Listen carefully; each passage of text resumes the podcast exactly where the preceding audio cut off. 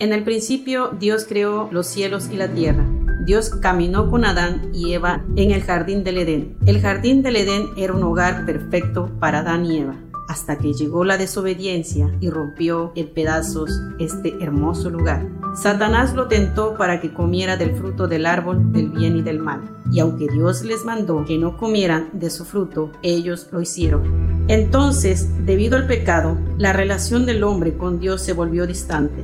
Dios prometió que Él mandaría a un redentor Dios usó a reyes y a profetas para confirmar su palabra.